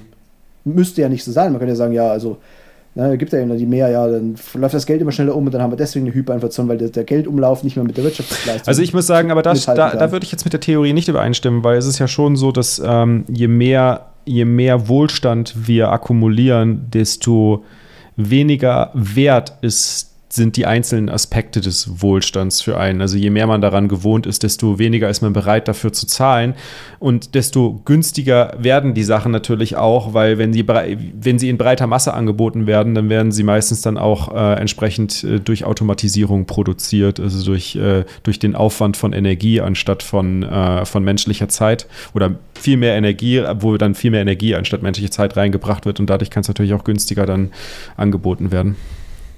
Ja, das ist im Prinzip das, was er in seiner Kapitaltheorie dann erklärt, wo er eben beschreibt, dass eben gerade, dass, dass man was eben sehr nachfragt, wie dann diese Konkurrenzsituation funktioniert und dass es dann automatisch leichter produziert wird, billiger wird, bis zu einem gewissen Grad. Also irgendwann lohnt es sich dann nicht mehr in das Geschäft einzugehen, ist dann ausgereizt und da bleibt es dann stabil. Also es ist immer bei jeder Technologie so ein, äh, so ein Einbindungsprozess. Wir kennen das ja heute auch nicht mehr so, weil heute Technologien einfach so eine kurze Halbwertszeit haben. Mhm. Aber also früher war irgendwo eine Disruptive Technology, wie man es heute nennen würde, hat ja Jahrhunderte gedauert. Ne? Also irgendwie vom Bronzeschwert zum Eisenschwert zur, zur Schusswaffe, das waren Generationen, ja. Da hatte das Ganze auch Zeit, sich wirklich, also erstmal den Ramp zu haben, sich dann irgendwo einzupendeln und dann konstant zu werden. Das ist halt heute nicht mehr so, weil nach 20 Jahren ist die Technologie schon wiederholt und es kommt die nächste, dass das gar nicht mehr so mhm. richtig sich einschwingt. Ja, genau, das, das meine ich. Und dadurch ist es wahrscheinlich schwer zu sagen, der, der Wert des Geldes, oder der, der Wert, ja, des, des Geldes bleibt immer gleich dadurch. Ähm, wobei, muss man wieder ganz klar differenzieren, des Geldes, nicht des Geldzeichens. Ne? Äh, das ist ja dann genau das. Das Geldzeichen ist natürlich dann, hat dann andere äh, Aspekte, die, das, die den Wert des Geldzeichens beeinflussen, was zum Beispiel Dinge sind, wie viele Geldzeichen gibt es, wie viele Geldzeichen werden aktuell gespart, wie viele Geldzeichen befinden sich aktiv im Umfluss und so weiter. Ja, und das, der Punkt ist eben genau das, was ich Ihnen nochmal hervorheben wollte. Er sagt eben, der Markt reguliert sich eigentlich über die Geldumlaufgeschwindigkeit selbst, damit die Geldzeichen zur Geldmenge passen. Mhm. Wenn aber permanent während dieser Regulierungsprozess sich einschwingt, ne, also der Markt ist ein selbstregulierendes ja. System, wie in der Technik. Genau. Es, ist, es überschießt erstmal, dann unterschießt es wieder und nähert sich dann dem stabilen Zustand an. Und wenn in diesem Einschwingzustand, es wäre das gleiche, wenn ich das bei irgendeinem Schaltregler in der Technologie mache wenn ich immer während der sich noch einschwingt wieder was draufschmeiße, was ihn aus dem Gleichgewicht bringt, dann bleibt. Dann kommt der, ja. dann kommt der nie ins Gleichgewicht ja. und das ist dann, das gibt dann diese, also man kennt ja das mit der Harmonisierung. Also es gibt ja, wo Brücken mhm. einstürzen. Mhm. Wenn, deswegen dürfen Soldaten zum Beispiel nicht im Gleichschritt über Brücken marschieren. Weil die Gefahr ist, wenn sie genau die richtige Schrittfrequenz treffen, dass sie die Frequenz der Brücke treffen, mhm. dann, gibt's, dann, dann schwingt die Brücke sich auf, bis sie einstürzt. Also das ist wirklich auch mit Wind schon passiert, dass Brücken äh, genau durch diesen, diesen Effekt Nicht der, der, der, Resonanz dann, dann, dann eingestürzt sind. Und was im Prinzip die Zentralbanken machen, ist immer in diesen Regelkreis Geld schmeißen, bevor sich es einschwingen kann, also Geldzeichen schmeißen, dass sich nie der Wert, dass sich die Geldzeichen nie auf einen Geldwert, den sie abbilden, stabilisieren können. Und im schlimmsten Falle äh, macht sie das so schnell, dass das System sich gar nicht mehr fangen kann. Und dann schießt es entweder in den deflationären Crash oder in die Hyperinflation. Mhm. Es ist eben auch diese mehr, der, ein hartes Geld würde einen deflationären Crash äh, verursachen. Nee, nee, also Deflation ist immer die, die Folge von einem Crash und ein wirklich deflationärer Crash wie äh, die Great Depression äh, wie 1929, der kann nur ausgelöst werden durch Geld. Ja. Also Geld Was ja auch passiert ist da, das wissen die wenigsten. Das ist ja, ja. Es ist ja richtig viel genau. Geld gedruckt worden damals, obwohl wir noch einen Goldstandard hatten, aber es ist halt einfach mehr Geld, sind mehr Geldzeichen damals ausgegeben worden, als wirklich mit Gold gedeckt waren und äh, haben zu diesem Crash geführt. Und das ist, das ist äh, immer, immer, jetzt muss ich auch sagen, das finde ich, finde ich ein bisschen seltsam, wenn ich in Diskussionen äh, auf anbringe, dass, äh, dass auch der Crash damals durch Gelddrucken verursacht wurde, dass, ähm, dass das den meisten Leuten gar nicht bewusst ist, sondern die meisten Leute sagen immer noch so, wir brauchen eine Zentralbank, die die Geldmenge anpasst, weil wir wissen, was beim, beim, äh, bei der Great Recession passiert ist. Und das können wir, dem können wir mit der Zentralbank entgegenwirken. Das Interessante ist ja auch, und mit dem Mandat, Preisstabilität zu erzeugen äh, und die, die, die, die Werkzeuge, die sie dafür einsetzen, die verursachen ja im Endeffekt genau das Gegenteil, so wie du es gerade beschrieben hast. Ja, ja, das liegt daran, dass äh, keynesianische Politik im Prinzip nicht nur Pseudowissenschaft, es ist im Prinzip Antiwissenschaft. Also die Politik braucht Argumente, wissenschaftliche in Anführungszeichen, um ihre Politik zu rechtfertigen. Und äh, Keynes war einfach einer, der das sehr eindrucksvoll konnte in der Szene. Es ist auch, also es gibt ja diese Dokumente, dass Mises hat 1929 vorhergesehen. Mises hat auch Keynes to his face, äh, wirklich äh, im Hörsaal quasi die Feder seiner Theorie aufgezeigt. Keynes hat gesagt, der Crash kommt nicht, mhm. also Mises hat Unrecht. Letztendlich kam der Crash und, und Keynes hat sich nachher hingestellt, ja, ich habe es ja gesagt, das liegt an der Theorie von dem Typen da, von dem, äh, von diesen Austrians, die hatten, die hatten Unrecht, hartes Geld ist, ist tödlich. Mhm.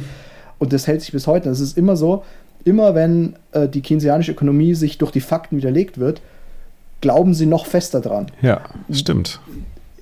Insofern, weil sie dafür bezahlt werden. Also das Produkt ist einfach, äh, der Keynesianer sind Papers, die die Politik rechtfertigen. Es ist so ein bisschen wie wir es gerade mit dem Ethikrat in Deutschland mhm. erleben. Mhm. Na, eigentlich sollte der Ethikrat irgendwo unabhängig eine ethische ähm, Position vertreten. Aber er tritt, vert, vertritt eine politische sie immer Position. Eine Begründung zu finden mhm. für die Leute, die sie bezahlen. Ja. ja. So ist es. Und das ist ja auch dann die Gefahr, wenn, wenn Eingriff in, in oder wenn überhaupt jemand die Kontrolle über einen Gelddrucker hat, dann wird diese Kontrolle mit einer sehr großen Wahrscheinlichkeit auch kompromittiert werden. Und das ist natürlich auch äh, das, was wir aktuell sehen. Denn wer von uns hat denn überhaupt die Möglichkeit, die Gelddruckerei zu stoppen? Niemand. Und selbst wenn wir uns in Europa dafür zusammentun, bis das, bis das gestoppt ist, dauert es, selbst wenn, selbst wenn, wenn die europäische Gesellschaft sich, sich einig ist, den Gelddrucker zu stoppen und einmal durch die Krise durchzugehen und das, das Leid zu, das Leid zu er erleben, weil ich meine, das, da müssen wir alle durch, ne? Das, das muss, es muss sich einmal resetten hier. Das System muss sich einmal resetten. Das heißt, es wird großes Leid verursachen. Man muss sich ja dann entweder bewusst dafür entscheiden oder man sagt, nee, wir machen so weiter wie bisher, weil äh, der, der Crash ist keine Option. Also wird der Großteil der Gesellschaft sich wahrscheinlich sogar eher dafür entscheiden, den Drucker weiter laufen zu lassen. Aber gehen wir mal davon aus, sie würden sich dazu entscheiden, den Drucker nicht weiterlaufen zu lassen. Bis das politisch durchgesetzt ist, selbst wenn die Mehrheit dafür ist, vergehen ja mehrere Jahre. Und bis dahin ist es ja schon zu spät. Ja, also es gibt meines Erachtens eigentlich eben nur zwei Wege, wie es enden kann. Also entweder es, es gibt die Hyperinflation oder es gibt, es gibt die große Depression. Mit einem Schuldenschnitt. Wobei man sagen muss, dass die Depression aus meiner Sicht, äh, also es kann schon erst mal eine Depression kommen, danach kommt wahrscheinlich die Hyperinflation, bevor das Geldsystem endet, weil eine, eine, ein deflationarer Crash, eine große Depression, ist vor allem äh, dann, wenn Gold da ist, noch als Backup. Weil also mein 1929 war ja noch ein Goldrandstandard da. Man konnte theoretisch, es wurde dann ja gestoppt, auch Gold verboten, aber man konnte theoretisch Dollar in Gold tauschen. Die Leute hatten Gold. Gold war als, als, als Zahlungsmittel anerkannt, was es heute eben eigentlich nicht mehr ist. Dementsprechend konnte das da eben leichter passieren, dass die Leute eben gesagt haben, und so funktioniert im Prinzip der deflationäre Cash, oh, wir vertrauen der Regierung nicht mehr, vertrauen dem Geld nicht mehr, wir horten jetzt Gold oder wir horten das, Gold, das Geld, das sich noch in Gold tauschen mhm. lässt. Und da, was dann eben die, die Liquidität entzieht, weil eben jedes Geldzeichen, das eben normal 100 Mal umlaufen würde, auf einmal gar nicht mehr umläuft und so ganz schnell die äh, quasi wirkende Menge der Geldzeichen. Aber wie gesagt, die Geldzeichen, die, die Wirkung des Geldzeichens ist immer die Anzahl der Geldzeichen zur Umlaufgeschwindigkeit. Mhm. So viel Geldtransaktionen können sie abbilden. Die bricht dann eben sehr schnell zusammen und dann kommt eben die Wirtschaft so zum, zum Crash, weil die Leute eben das Vertrauen verloren haben in das Geld. Andersrum, wenn es eben diesen Weg ins Gold nicht gibt oder die Leute den nicht sehen, dann gibt es eher die Hyperinflation, weil die Leute eben sagen, ich muss alles so schnell ausgeben, wie ich kann. Ich muss alles, was ich bekomme, sofort ausgeben. Sachwerte kaufen, Geld raushauen, notfalls konsumieren, wenn ich, wenn Sachwerte mir zu teuer sind. Das ist dann meistens die, die, die, die Hyperinflation. Aber beides sind zwei Seiten derselben Münze, die untrennbar voneinander, miteinander verbunden sind. Im Prinzip, ob das eine oder das andere passiert, äh, ist, ist meistens von einigen wenigen politischen Entscheidungen und ein bisschen der zu der Zeit herrschenden Stimmung abhängig. Also es, es lässt sich nie vorhersagen. Also es gibt da auch den, die Möglichkeit Hyperinflation und dann Crash oder erst Crash, dann Hyperinflation, aber beides hängt zusammen einfach. Hm. Das ist schon interessant. So, so habe ich das noch nie betrachtet. Ähm, äh, so, so tief, tiefgründig habe ich das noch nie betrachtet. Ähm, weil, ich meine, für mich, für mich ist so dieses, dieses äh, oder vielleicht liegt es auch einfach daran, dass für mich einfach Fiat-Währungen einfach so irrelevant geworden sind für mich, dass ich halt sage, ich, ich denominiere sowieso nur noch in einer globalen Weltwährung und, äh, und alles, alles andere, äh, was, was hier an komplexen Systemen rund um die Fiat-Währung passiert äh, und, und, Methode, äh, und Werkzeugen, die angewendet werden, um ja irgendwie äh, die Geld, äh, die Preisstabilität, angebliche Preisstabilität aufrechtzuerhalten, ähm, ist irgendwie irgendwie, äh, keine Ahnung, das ganze, das ganze System geht mir so am Arsch vorbei, einfach dadurch, dass ich halt sage, ich bin im Bitcoin drin. Äh, deswegen, ich verstehe, dass man sich damit noch auseinandersetzt, um es im Detail zu verstehen und zu vielleicht so, so ein bisschen eine, ähm, eine Idee dazu davon zu bekommen, was hier passieren wer, was hier passieren kann oder was hier passieren wird. Äh, wahrscheinlich eher passieren wird, weil ich meine, die Geschichte, also die Geschichte wiederholt sich. Ne? Ist immer, ja, ja, sie reimt sich, aber manchmal ist der Reim sehr gleich. Ja. Deswegen, also, also ähm, ach, ich, ich weiß gar nicht, wie ich, ähm, wie ich dazu, wie ich darauf reagieren soll. Auf jeden Fall muss ich sagen, dass das war ein faszinierendes Gespräch, gerade so tief in, in Argentarius einzusteigen. Aber bevor wir das beenden, weil wir sind jetzt, glaube ich, schon über, ja, schon weit über eine Stunde wieder. aber, und, und ja, ich würde am liebsten noch eine Stunde weiter mit dir quatschen. Aber wir müssen uns mal, wir müssen zum Ende kommen. Ich würde gerne noch zwei, zwei Sachen mit dir, mit dir besprechen. Und zwar zum einen eine Frage. Von meiner Seite, für mich ist es so ein bisschen so, ähm, dieser Gedanke, Geld und Geldzeichen zu trennen und zu sagen, okay, Geld ist erstmal die Idee ähm, davon, dass äh, quasi mir jemand an oder die Gesellschaft mir etwas schuldet, weil ich eine Leistung erbracht habe. Das ist, das ist ja im Prinzip die Idee von Geld und die Manifestation in einem Geldzeichen kann aber dann ist aber dann etwas, was ja im Endeffekt das Individuum selbst entscheidet. Im Agentarius schreibt er natürlich davon, dass das Geldzeichen vom Staat ausgegeben wird. Aber wenn, wenn du jetzt sagst, ähm, wir auch, ähm, was heißt du sagst, das ist das, was wir auch beobachten, ähm, dass halt im Falle einer Situation, dass das Geld nicht mehr so stabil ist, die Menschen in Sachwerte reingehen, dann wird ja, dann werden ja quasi Sachwerte auch zu Geldzeichen für diese Menschen. Ne? Das heißt, das ist ja eine, eine, eine, individuelle Entscheidung, was ich dann zu meinem Geld mache, indem ich, wo, wo ich sage, das ist etwas, wo ich meinen, äh, meinen die, die Schuld, die die Gesellschaft an mich hat, möglichst stabil in die Zukunft transferieren kann. Ja, also im Prinzip das Geldzeichen, also das, das, das man, man kann die Begriffe anders nennen, aber im Prinzip beobachtet Agentarius dann nur, was in der Geschichte ja. passiert ist. Also dieses, dass man im Kopf dieses abstrakte Prinzip hat, bei jeder Transaktion, was was wert ist, das lässt sich ja nicht leugnen. Ja. Und ähm, dass man es irgendwie abbilden, Normen soll, das haben wir am Anfang schon besprochen, warum das so ist. Was jetzt Aber vielleicht dabei. Was ich sagen wollte, ist, alles kann theoretisch zu Geldzeichen werden, ne? Ja, genau, das habe ich am Anfang erklärt. Alles kann in allem denominiert werden. Ja. Es setzt sich aber immer ein Standard durch, weil es eben so von Vorteil ist. Oder meistens, vielleicht gibt es in einer Region der Welt Goldstandard, in anderer Gold und Silber und woanders Silber. Aber mehr als zwei, drei, das ist meistens eine Apple äh, und äh. Microsoft beim Betriebssystem. Das ist einfach so. Bei Sachen, die einen starken Netzwerkeffekt haben, bleiben einfach immer nur eins genau. übrig. Aber das ist ja schon Schritt zwei. Ich glaube, Schritt eins, den ich noch viel faszinierender finde, ist einfach diese, diese Erkenntnis daraus, dass die Entscheidung darüber, wer was zu einem Geldzeichen wird, ja eine individuelle Sache ist, die sich aber natürlich auf die Gesellschaft ausbreitet, beziehungsweise in der Gesellschaft auch einen Findungsprozess hat, weil natürlich der wirkliche Mehrwert vom Geldzeichen erst dann entsteht, wenn das Netzwerk möglichst groß ist für dieses Geldzeichen. Also es ist ein Findungsprozess. Also die individuelle Entscheidung hat man natürlich, aber das ist so wie, ich habe die individuelle Entscheidung zu morden. Also ja, genau, okay. Aber ich meine. Es setzt sich irgendwann durch und wenn ja. es stabil ist, ist es auch schwer zu ändern. Was auch der Grund ist, warum ähm, Agentarius für den Staat argumentiert. Zum einen eben, weil er eben sieht, es ist nicht einfach alles umzuschmeißen und auch gefährlich. Und der Staat kann es vorgeben. Und zum anderen, er, er, sieht auch, dass es gar nicht so schlecht war, als Banken noch eigene Goldanleihen mhm. rausgegeben haben. Auch das kann ja mal töten. Letztendlich, all die Gründe, die Agentarius anfasst, warum er sagt, der Staat muss das kontrollieren und es kann auch eine Goldrandwährung sein, es kann doch sinnvoll sein, eine Notplatz zu geben, sind letzten Endes, er sagt es zwar nicht so, weil er sich halt Bitcoin nicht vorstellen konnte damals, aber im Prinzip all die Gründe, die er dafür anführt, sind eigentlich die Argumente, was eben Gold nicht kann als Geldzeichen. Mhm. Und das hat mich auch so bullisch gemacht auf Bitcoin, weil ich sage, okay, all das, was er beschreibt, warum es diese Strukturen braucht, die dann auch immer wieder umkippen und dieses Spiel zwischen harter Währung, Inflation, harter Währung, was er sagt, alle 100 Jahre ungefähr, was jetzt irgendwie auch genau passt, mhm. zeitlich. Also da lag sehr ja, so faszinierend. Ähm, was dieses Spiel aus, das sind jetzt die Unzulänglichkeiten von Gold. Und er kann sich zwar Bitcoin damals noch nicht vorstellen, aber er beschreibt im Prinzip die Unzulänglichkeit von Gold so gut, dass ich sage, ja, okay, Gold hat ausgedient und wird einfach verlieren, mhm. Weil genau diese über 5000 Jahre bewiesenen Probleme genau. mit Gold durch Bitcoin gelöst werden. Ja.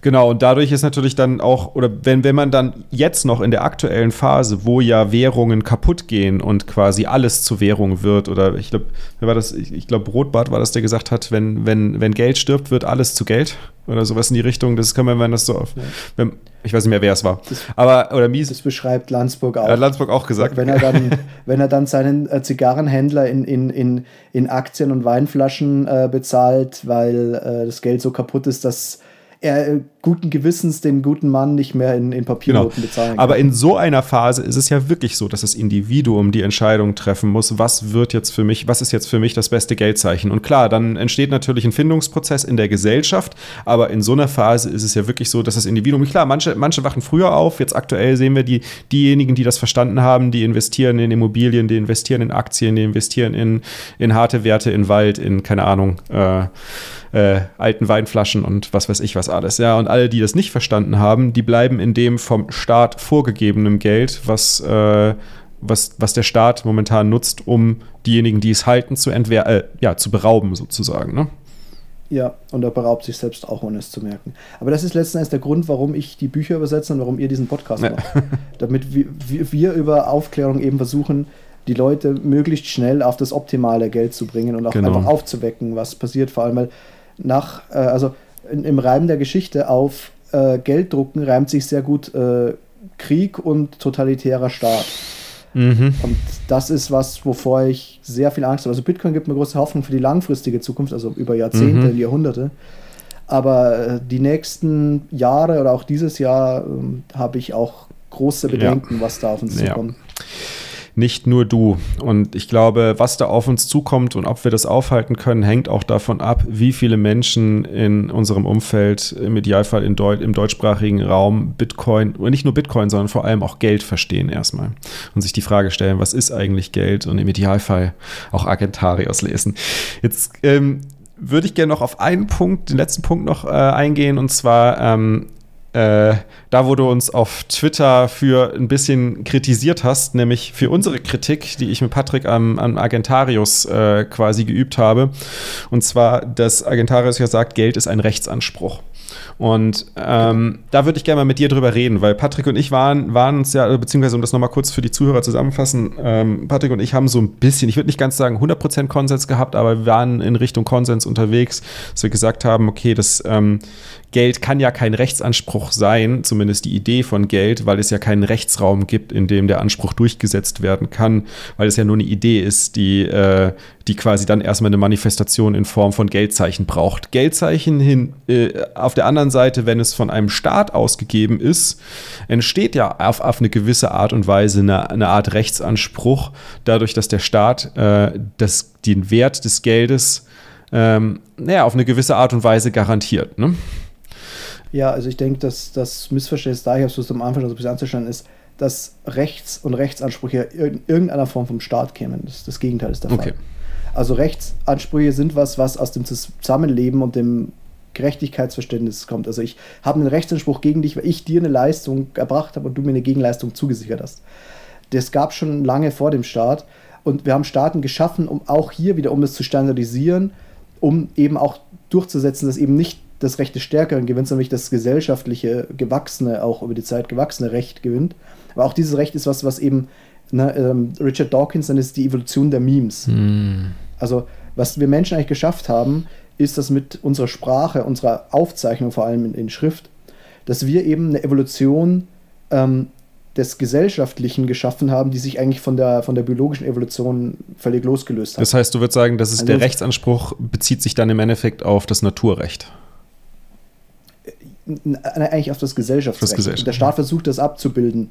Und die Leute sind immer dann unzufrieden, wenn der Staat das ganz grotesk verletzt. Aber das Gesellschaftsrecht, und jetzt muss man natürlich sagen, jetzt gibt es wieder Menschen, die dann sagen, okay, das Gesellschaftsrecht basiert aber auf einem Gesellschaftsvertrag. Und hier gibt es keinen Gesellschaftsvertrag, zumindest keinen formellen. Ne? Ja, aber der Gesellschaftsvertrag in Anführungszeichen ist ja eigentlich das, was gewachsen ist. Also man kann sich das ja auch historisch anschauen. Also sieht man am, am Thema Sklaverei zum Beispiel. Das ist einfach was, was funktioniert hat, als es kleine Stämme waren und für den jeweiligen Stamm, der stärker war, halt sehr gut funktioniert hat. Umso globalisierter wir wurden, umso mehr haben wir das auch weiter gedacht und sind logisch und nicht gefühlsmäßig oder wirtschaftlich an die Sache rangegangen, was da eigentlich erlaubt sein sollte und was nicht. Und irgendwann drauf kamen ja eigentlich, äh, es ist für alle besser, wenn alle Menschen zumindest schon mal da die gleichen Rechte haben, wir kein, kein Mensch irgendwie Eigentum sein kann. Mhm. Also das ist, das ist einfach eben dieser gesellschaftliche Prozess, wo aber der Staat meistens der Letzte ist, der das rafft, was die Gesellschaft schon als Konsens äh, des Rechts Und dann nur noch standardisiert abbildet, sozusagen. Ja. Okay. Und in diesem Sinne, das ist, beschreibt ja auch dieser von der Herleitung, dieser, dieser abstrakte Anspruch. Also du hast, du schuldest mir eine Leistung. Das ist mein Rechtsanspruch. Und Geldzeichen sollen diesen in Geld eben abbilden. Und wenn der Staat eben die Geldzeichenmenge manipuliert, sorgt er dafür, dass du mir im staatlichen Recht gibst du mir, tust du, nimmst du mir nichts weg. Du gibst mir 100 Euro, die du mir versprochen hast, und laut Staat sind wir quitt. Wir sind aber nicht quitt, weil ich eine Leistung im Wert der 100 Euro zum Zeitpunkt, als wir den Vertrag geschlossen haben, erwartet habe und aber eine Leistung im Wert von 50 Euro oder was dann nur noch bekomme für mhm. die 100 Euro, wenn du es mir tatsächlich gibst. Und das ist eben genau der Punkt. Das Recht, was wir als Menschen als Rechtsverständnis haben, als Gerechtigkeitsverständnis haben, wird verletzt durch den Staat. Okay. Also der Staat ist eigentlich derjenige, der das Recht bricht. Macht Sinn. Jetzt kann man aber die Kritik ja noch ein bisschen anders äh, gestalten, indem man sagt, ähm, naja gut, nur weil, weil du jetzt Geld hast, äh, heißt es noch lange nicht, dass du den Anspruch, den, den Anspruch, den du gerne hättest, auch kaufen kannst.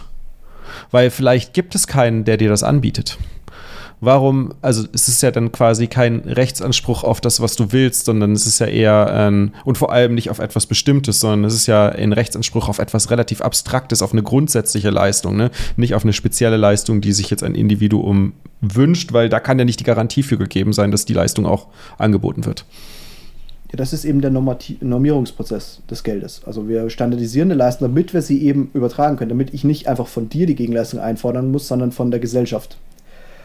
Und man einigt sich als Gesellschaft eben auf diese Normierung. Wenn das Geldsystem zusammenbricht, dann ist es nicht mehr so. Ne? Dann der eine sagt, ich nehme zehn Zigaretten dafür, mhm. der andere sagt, nee, Zigaretten ich brauche ich nicht, ich rauche nicht, ich hätte gern Gold, ich hätte gern ein Steak, was auch immer. Aber Wobei Gefängnissen sehen wir ja auch, dass Zigaretten dann auch tatsächlich als Währung von Nichtrauchern verwendet werden. Ja, ja, das ist aber auch da ein Konsens. Ne? Also, dass, dass man sagt, okay, Zigaretten sind das Geld. Ich, ich weiß, wenn du mir Zigaretten gibst, kriege ich für die Zigaretten das, was ich haben will. Mhm. Natürlich ist das kein Anspruch, also es ist kein expliziter Anspruch, ich habe jetzt 100 Euro, deswegen kriege ich definitiv von Person B Schuhe. Sondern es ist halt ein Anspruch, dass ich einen Anteil an der gesamten Wirtschaftsleistung mir holen kann von diesem Geld. Und worauf man sich im Prinzip geeinigt hat, ist, dass man sagt, okay, wir haben uns über den Marktmechanismus, über den gesellschaftlichen Prozess geeinigt darauf, dass eben äh, ein Stück Gold ungefähr diesen Wert hat und dementsprechend akzeptieren wir es alle und tauschen. Und der Staat ist ja sogar so, dass also wir haben ja den Staat eigentlich sogar beauftragt als Bürger, oder vielleicht auch nicht ganz durchdachterweise, das sogar durchzusetzen. Also es ist ja jetzt so, wenn wir jetzt Geschäfte machen mit, ne, wir haben ja NFTs mit Non-Fungible Things, also nicht Tokens Things, Non-Fungible Things. Also ich kaufe dir jetzt ein Monet ab und verspreche dir dafür einen Ferrari, ein ganz bestimmtes Modell Ferrari. Mhm. Vielleicht noch den, der irgendeinen berühmten Schauspieler mal ja. gehört hat. Jetzt äh, machen wir es so, du lieferst mir den Monet, ich hänge den bei mir an die Wand. Der Ferrari hat aber am Weg zu dir, also ich lasse den zu dir liefern, am Weg zu dir einen Unfall und brennt aus. Ja, jetzt kann ich dir den nicht mehr liefern. Also ich schulde dir einen ganz bestimmten Ferrari, den es nur einmal gibt. Aber ich kann ihn dir nicht mehr liefern, den gibt es nicht mehr. Mhm. Also ich schulde ihn dir. Und jetzt ist es vielleicht so, als ich erfahre, der Ferrari ist abgebrannt, ich möchte jetzt mich revanchieren, dir den Monet zurückgeben. Ich habe den aber schon verkauft. Mhm. Jetzt, ist aber, na, jetzt ist aber die Frage, du wolltest zwar den Ferrari akzeptieren, aber ich habe das Geld vielleicht für den, das Bild vielleicht für den Wert verkauft, für den du es in Geld oder in was auch immer, Goldmünze, was auch mhm. immer, gar nicht hergegeben hättest. Mhm. Und das ist jetzt eben der Punkt, wo dann der Staat kommt und sagt, na, na, na, wir haben uns geeinigt auf Geld. Deswegen steht auch in fast jedem Vertrag, wo wirklich Dinge getauscht werden, eigentlich immer ein Geldwert dazu. Weil wenn du den nicht reinschreibst, dann kommt ein Gericht und ermittelt den und sagt dir, was das wert war. Ah, okay. Also der, der Staat zwingt dich, wenn du eine Schuld hast. Und Geld ist ja immer eine Mhm. Schuld. Ich, ich habe eine Leistung bekommen und habe nichts bezahlt. Wenn du aus einem Vertrag eine Schuld hast und die nicht mehr begleichen kannst in dem, was vereinbart war, Da musst du Geld nehmen. kommt der Staat immer her und sagt, es ist ein Geld wert Mhm. und wenn und du hast dieses Geld zu akzeptieren. Also der Staat zwingt dich da schon. Hm. Er zwingt dich nicht, wenn du jetzt Schuhe hast, die jedem zu verkaufen, der den Kaufpreis nennt, aber er zwingt dich, wenn schon eine Schuld da ist, also wirklich Geld da ist, äh, direkt zwischen euch. Dann zwingt er dich in diesem direkten Verhältnis sehr wohl, das durchzusetzen. Ich muss sagen, die, die, die Erklärung finde ich super und auch die Argumentation hat mich überzeugt. Ich bin gespannt, was, äh, was Patrick und auch Fab und die anderen sagen, die dem etwas kritisch gegenüberstanden. Ähm, freue ich mich schon. Also diskutiert bitte mit uns auf Twitter. Äh, wir freuen uns sehr. Du ja auch, Michael. Du bist auch gerne auf Twitter unterwegs, wie du schon gesagt hast. Wie ist denn dein Twitter-Handle? Ja, ähm, Michael Anton F. Michael Anton F. Also da findet ihr ihn. Folgt ihm bitte. Viele, viele spannende Insights zum Thema Geld, äh, die ihr dort mitbekommen könnt und vor allem auch viele, viele spannende Diskussionen rundherum. Was können wir noch von dir erwarten? Bringst du ein Hörbuch raus? Äh, vertonst du noch äh, Agatarius? Übersetzt du noch irgendwie mehr Sachen? Was, was kommt da von Also dir? und vor allem, wo kann man es dann, wo kann man es dann bekommen oder wo Ja. kann man es konsumieren? ich vertone tatsächlich auf YouTube und der Kanal heißt auch genauso wie ich. Äh, aktuell, so gut ich es eben kann, die englische Version von, äh, von The Essence of Money, von Gelde, On Money, den ersten Teil habe ich schon. Und wie gesagt, arbeite eben so nach und nach dran, sobald ich immer, wenn ich Zeit habe, die restlichen Werke äh, zu digitalisieren, auf Deutsch rauszubringen, wenn sie nicht schon da sind und auf Englisch zu übersetzen. Ich bin da eben gerade am Kapital. Auf Deutsch ist das Kapital von Alfred Landsburg schon da. Am Englischen brüte ich gerade. Und das kriegt man wo? Alles bei Amazon. Alles bei Amazon, okay. Ich habe das jetzt mal im Selbstverlag gemacht. Ich habe die Hoffnung, dass der Fab das vielleicht irgendwann noch verlaglich macht. Sehr cool, Fab. Du hörst zu, ne? du weißt ja, wo du dich melden kannst. Nice. Ähm, letzte Frage. Was ist Bitcoin für dich? Ich würde sagen, das Geldzeichen, das am akkuratesten das abstrakte Konstrukt Geld abbildet. Wow. Michael, vielen, vielen Dank, dass du heute dabei warst und dich mit mir über Agetarius unterhalten hast. Ich fand es wahnsinnig spannend und aufschlussreich. Ich hoffe, die Zuhörer auch. Ähm, also vielen, vielen Dank dafür. Ja, vielen Dank für die Einladung. Trotz Pöbelei vorher. Gerade deswegen. Ich liebe es, mit Pöblern zu diskutieren. Wobei das jetzt nicht mehr unbedingt eine Diskussion war, sondern eher ja darum ging, dass ich noch mehr erfahre, was im Argentarius, was Argentarius alles gemeint hat. Ne? Sehr cool. Äh, an die Zuhörer, äh, wenn, ihr, wenn euch das gefallen hat, äh, dann ja, hinterlasst uns eine positive Bewertung, abonniert den Kanal und äh, genau, diskutiert mit uns auf Twitter. Wir freuen uns drauf. Bis dann, bis zum nächsten Mal. Ciao, ciao. Was ist Geld für dich? Was ist Geld für dich? Euro, Dollar, Yen oder doch was anderes? Was ist Geld für mich? Was ist Geld für mich? Gold, Silber, Kupfer? Bei mir ist es was anderes. Bei mir ist es kein Metall, nein. Bei mir ist es kein Papierschein. Bei mir muss das Geld knapp sein. Open Source, digital und sicher, Bitcoin ist mein Sparschwein. Früher hab ich mir keine Gedanken gemacht. Was ist Geld? Wer druckt es? Welche Folgen hat das? Geldmengenausweitung fördert also Inflation. Doch das ist gut für die Wirtschaft, Sinn macht das schon. Alles Lüge, alles falsch, miese Propaganda. Wird Geld aus dem Nichts erschaffen, beraubt das jemand anders. Aber ich versteh nicht, Geld auf der Bank bleibt doch gleich viel. Ja klar, aber merkst du nicht, wie Preise um dich anziehen? Ah, okay, ich dachte, das wäre der Kapitalismus. Nein, das ist der größte Quatsch, es liegt am Sozialismus. Sozialismus heißt Staaten interventionieren, Markteintrittsbarrieren schaffen, so den freien Markt blockieren. Was ist Geld für dich? Was ist Geld für dich? Euro, Dollar, Yen oder doch was anderes? Was ist Geld für mich? Was ist Geld für mich? Gold, Silber, Kupfer, bei mir ist das was anderes. Bei mir ist es kein Metall, nein. Bei mir ist es kein Papierschein. Bei mir muss das Geld knapp sein. Open Source, digital und sicher, Bitcoin ist mein Sparschwein. Bei Bitcoin geht's dir gar nicht primär um dein Reichtum, doch keinen monetären, freiheitlichen Reichtum. Jeder darf sein Geld wählen, deine Entscheidung. Freier Währungswettbewerb, kein staatlicher Einfluss. Kurz zurück, du meintest, Geld müsste limitiert sein. Ja, genau, absolut, die Einheit muss doch fest sein. Puh, das ist ja ganz schön viel. Bitcoin ist ja wirklich anders. Ganz genau für weitere Infos, lies einfach den Bitcoin-Standard. Lies dir Wissen an und entscheide dann, willst du freies Geld oder ungedecktes Fiat haben? Die Entscheidung kann und wird dir niemand abnehmen. Fang an zu hinterfragen, erst dann kannst du am Rad drehen. Was ist Geld für dich? Was ist Geld für dich? Euro, Dollar, Yen oder doch was anderes? Was ist Geld für mich? Was ist Geld für mich? Gold, Silber, Kupfer. Bei mir ist das was anderes. Bei mir ist es kein Metall, nein. Bei mir ist es kein Papierschein. Bei mir muss das Geld knapp sein. Open Source, digital und sicher. Bitcoin ist mein Sparschwein. Shoutouts an Gigi, Markus, Dennis, Daniel, Fab, Joko, Patrick, Kemal und an die ganze 21 Community. We die on this hill. Peace out und verschlüsselt immer eure Bäcker. Ciao.